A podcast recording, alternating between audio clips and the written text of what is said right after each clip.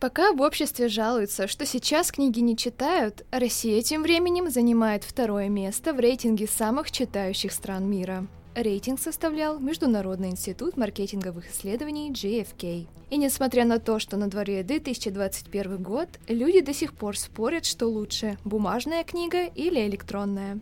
А нам интереснее разобрать миф, действительно ли электронные книги убивают наше зрение – вы слушаете подкаст «Однажды в интернете» от Интерсвязи.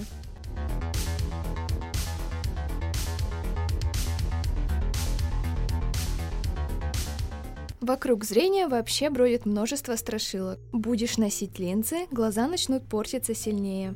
Будешь делать гимнастику и есть чернику, зрение восстановится. Когда появились компьютеры, смартфоны и, конечно же, электронные книги, то нашелся новый виновник ухудшающегося зрения. Мы призываем не верить слепо мифам, а изучить информацию самостоятельно или проконсультироваться со специалистом. Самые крутые плюсы ридеров – это сниженная цена на книгу по сравнению с бумажным экземпляром. К тому же не пострадавшие ради этой книги деревья и плюс больше свободного места на полках в доме. Есть два типа ридеров – LCD и E-Link. LCD похожи на планшет, и их в продаже очень мало. Другой тип электронной книги имитирует бумажные страницы и не мерцает, как наши смартфоны. Именно эта технология снижает нагрузку на глаза. Она называется e-link или просто электронные чернила. Экран ридеров на основе этой технологии работает без светоизлучающих элементов, то есть не светится как наш телефон. Экран электронной книги состоит из капсул, содержащих множество микроскопических черных и белых шариков. Когда вы переключаете страницу, крошечные пигменты физически перемещаются по экрану. Недостаток этой технологии и крошек пигментов в большом времени отклика, но его можно легко победить одним из плюсов электронных чернил. Вспомните, когда вы стоите на ярком солнце со своим смартфоном, то плохо видите текст даже на выкрученной яркости. Это из-за того, что поверхность вашего экрана не отражает свет и превращается в зеркало. Книгу с электронными чернилами на ярком солнце вы можете читать без напряжения зрения, потому что контрастность в ней создается отраженным светом. Для глаз это жирный плюс, ведь они меньше напрягаются.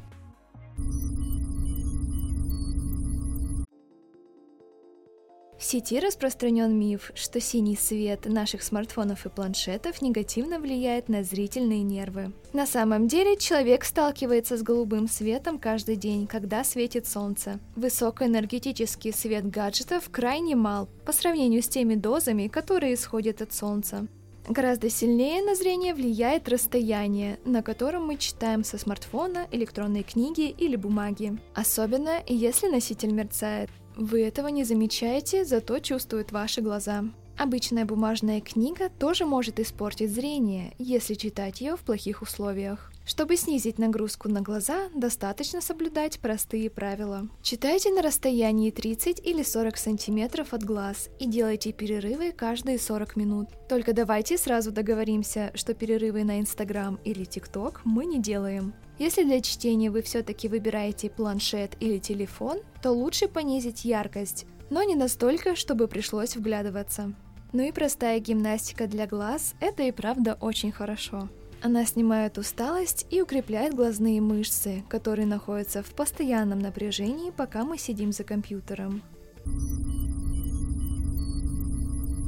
Подведем итог. Если соблюдать рекомендации, то напряжение на глаза снизится, с какого носителя вы бы не читали. Смартфоны и планшеты – это не абсолютное зло для зрения, а электронные книги просто специально сделаны для того, чтобы ваше чтение было максимально комфортным.